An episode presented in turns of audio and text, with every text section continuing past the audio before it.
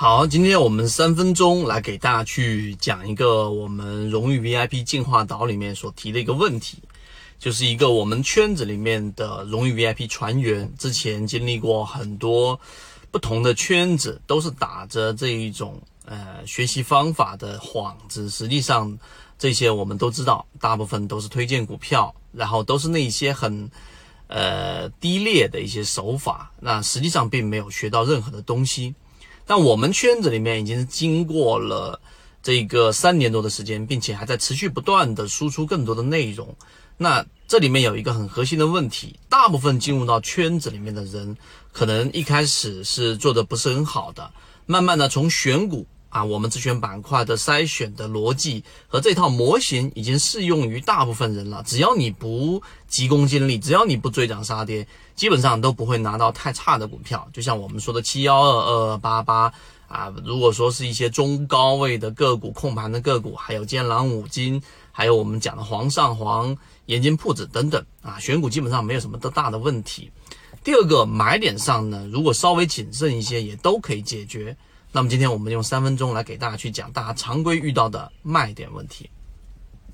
那卖点上呢，我觉得有几个核心的重点，大家需要去理解。第一个就是我们对于为什么在持续不断的给各位去讲缠论呢？因为缠论里面它是一个非常呃系统化的一个模型，它能帮我们从不同的视角、不同的级别，然后和这个我们所说的背驰和中枢的这种角度，去找到我们介入的位置，并且呢，这个介入的位置是比较适用于我们自身的这一种交易习惯的。那这里面我说更啊清晰一些，那就是我们的第一类型、第二类型、第三类型买卖点，已经把我们的整个交易习惯进行了区分。我比较保守，我可以用时间坚守。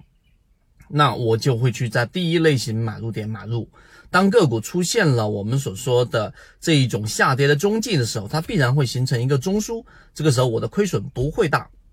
那我可以先出来，或者是我只是底仓，仓位不重。那如果说我是一种稍微偏啊这一种中性的、偏激进一点的，那我会在第二类型买卖点买入进去。那如果说我是最激进，想让我的资金利用率最高的，那么就是第三类型的买卖点买入进去。所以对于缠论的第一、第二、第三类型买卖点，我们必须要理解啊，这是第一点。第二个，想把一只股票给卖好，我觉得在卖点的，就是说第一类型、第二类型、第三类型卖点上，我们要有一个理解。首先，我们把这个缠论做了拆解，那我们知道在小级别上的背驰。它是一个瞬时卖点，例如说六十分钟的这个 MACD 的柱体，对吧？股价的创新高，MACD 柱体出现了减弱，那么这是一个瞬时的一个卖点。那么瞬时的卖点呢，它就有两种方向了，就是我们做买卖出股票的时候，我建议大家可以这样子去思考：就当一个瞬时卖点发出的时候，你必然要做的事情就是一定是减仓。那一定是要减仓，这里面就有两个分支。第一，你必须要学会看我们说的瞬时卖点，就是什么时候是 K 线级别的这样的一个背驰。第二个，你一定要去学会看你自己交易的级别。有些人他是我们说的周线大级别的这一种买入点信号进去的时候，当它出现五分钟、出现一分钟卖点，他就把股票给清仓了。那么最后就出现了我们这一位船员所说的：“哎，我拿了坚朗五金也挣钱了，结果我一卖了，结果暴涨啊，我很遗憾。”所以这是第二点我要讲的，你一定要区分好级别。如果你是日线级别的这种介入位置，在三十分钟或者十五分钟出现这一种第一类型或者第二类型卖点的时候呢，你可以做的是减仓，并且你要记住，你随时要回补，要不然你就等到日线级别的顶分型出现，你再卖出，这样基本上不会卖在一个太差的位置。我们看到盐津铺子基本上也都没有出现这一个顶分型，所以这是第二个我讲的，你要去识别你的交易的级别，这一点非常重要。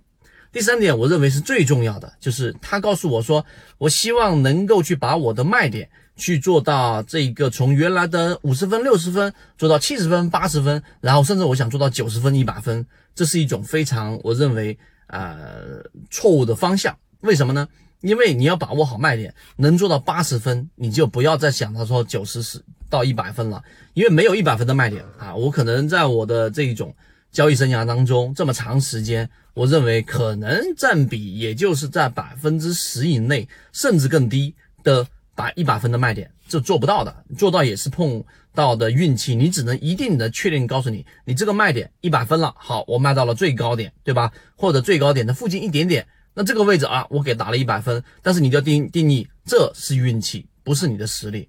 你的实力呢，就是用我们所说的这种缠论的卖点卖在了八十分的位置，也就是说它的高位可能有百分之三十的空间，你拿到了百分之二十，你就应该为自己鼓掌了，千万不要去争取那最后的百分之十，